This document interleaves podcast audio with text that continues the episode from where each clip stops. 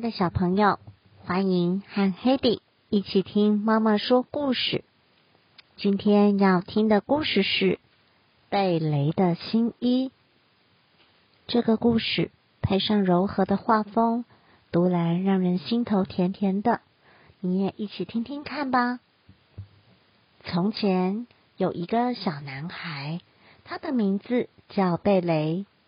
贝雷养了一只小绵羊。他自己照顾这只小绵羊，而且把小绵羊当成自己的宝贝。小绵羊长大了，贝雷也长大了。小绵羊的毛变长了，可是贝雷的外套却变短了。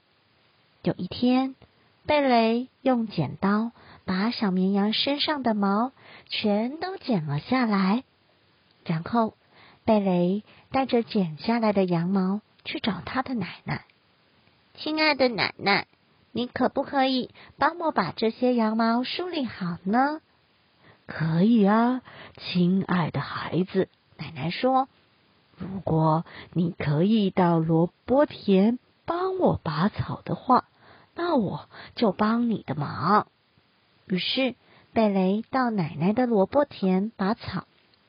奶奶帮贝雷把羊毛梳理好，然后贝雷去找他的另外一位奶奶。亲爱的奶奶，你可不可以帮我把这些羊毛纺成线呢？好啊，亲爱的孩子，奶奶说，只要你在我纺线的这段时间帮我看牛，那我就帮你的忙。于是。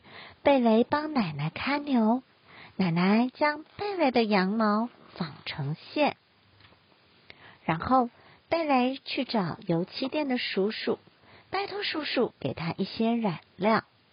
傻孩子，叔叔笑着说：“油漆和染料是不一样的。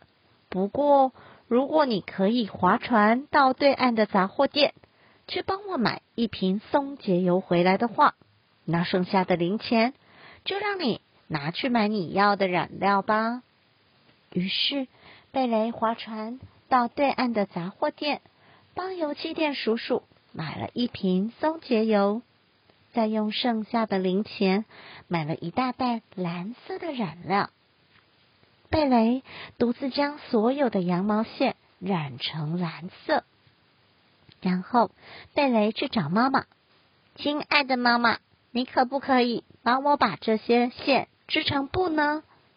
好啊，妈妈说，只要你帮我照顾妹妹，那我就帮你的忙。于是贝雷帮忙照顾妹妹，妈妈将贝雷的毛线织成布，然后贝雷去找裁缝师。亲爱的裁缝师，你可不可以用这块布帮我做一件衣服呢？什么？这怎么可能？裁缝师刚说完。又马上改口说：“嗯，这样好了，如果你可以帮忙把我家的干草弄成堆，把干木材搬到屋子里，并帮忙喂猪的话，那我就帮你的忙。”于是贝雷帮忙把裁缝师家的干草弄成堆，又帮忙喂猪，并且把干木柴搬到屋子里。就在那个礼拜六的傍晚。裁缝师把衣服做好了。礼拜天早晨，贝雷穿上新衣，来到小绵羊的面前。小绵羊，谢谢你给了我这件新衣服。咩咩咩，小绵羊的叫声听起来就像是在笑呢。